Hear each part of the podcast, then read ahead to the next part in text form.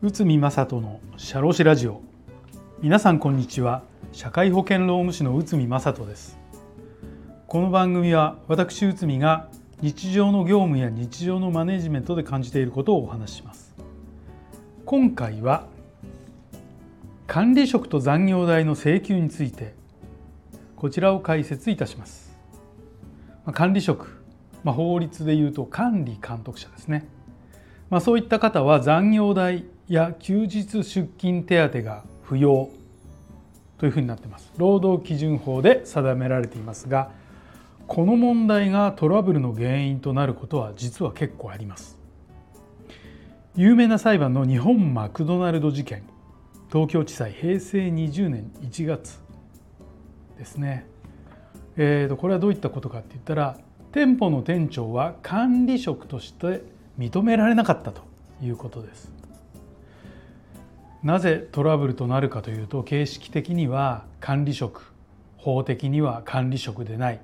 という場合残業代の請求ができるからです。参考となる裁判があります。ピュア・ルネッサンス事件東京地裁平成24年5月です。社員は部長管理職として化粧品等の美容商品の製造販売を行う会社に入社した。入社後6ヶ月で取締役。その1年後に常務取締役になりました。常務取締役就任の1年6ヶ月後に専務取締役に就任。専務取締役就任の9ヶ月後に会社を退職しその後残業代等の支払いを求め裁判所に訴えたということです。そして裁判所は次の判断を行いました。会社の規模に対し取締役の数が多くこの取締役には基本給と役職手当という名目で賃金が支払われていたので取締役として登記されていても労働者として認めるということになりました。雇用保険にも加入していました。基本給の額が変更される都度取締役の決議がなされていない。取締役会は会長の指示を伝達する場に過ぎなかった。この取締役はサロンの開設や従業員の採用など重要な業務の担当を任されていたので一般の社員とは異なりますこの取締役は厳密な労働時間の管理がされてたとは言えず労働時間についても広い裁量があったとこの取締役はタイムカードによって厳格な勤務管理が義務付けられていなかったということですね。で、えー、とこの方の給料は一般従業員の基本給と比べてまあ高かったと。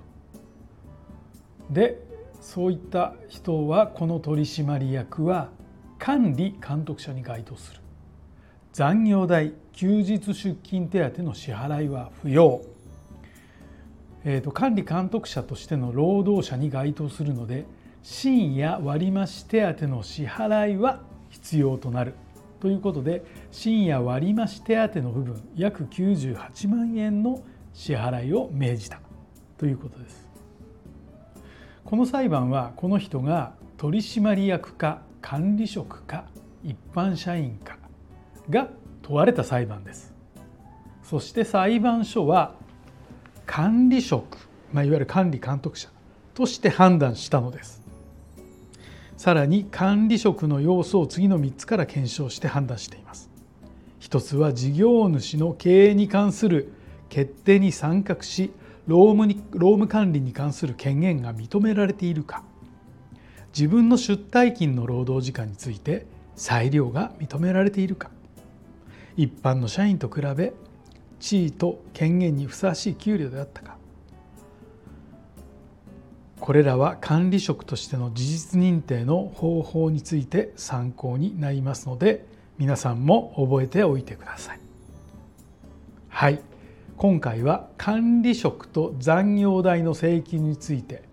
こちらを解説させていただきました。特に最後の管理職の要素の3つの検証。これは重要なポイントとなるので覚えておいていただきたいと思います。はい。本日もお聴きいただきありがとうございました。